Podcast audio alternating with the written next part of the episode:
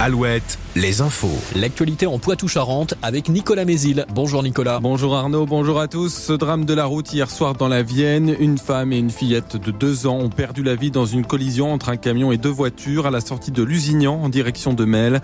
Une autre personne a été grièvement blessée et trois plus légèrement.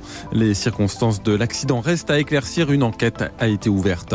Autre enquête, celle menée après le décès d'un homme de 52 ans jeudi dans les Deux-Sèvres lors du passage de la tempête Louis. Sa voiture a été emportée par les eaux d'une rivière en crue à Saint-Georges de Noinet. Contrairement à ce qu'avait indiqué par erreur le compte-rendu de gendarmerie et le sous-préfet, la route inondée sur laquelle s'était engagée la victime n'était pas encore barrée au moment du drame.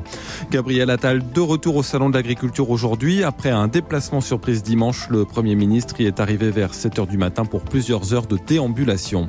Parmi les promesses faites aux agriculteurs, justement, une nouvelle loi agricole. La ministre déléguée à l'agriculture, Agnès Pannier-Runacher, a indiqué hier sur Public Sénat que le texte faciliterait l'installation de réserves d'eau, refusant d'utiliser le terme bassine. D'ailleurs, les anti-bassines préparent une nouvelle mobilisation à Mel fin mars, un an après la manifestation de Sainte-Soline.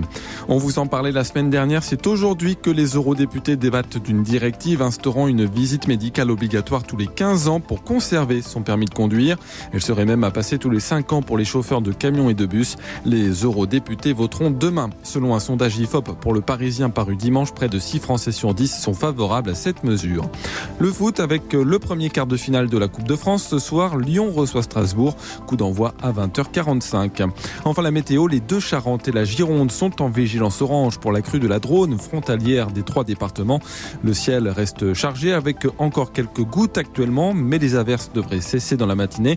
En revanche, le vent de nord sera assez sensible, 9 à 11 degrés cet après-midi avec un ressenti plus frais. Très bonne journée à tous.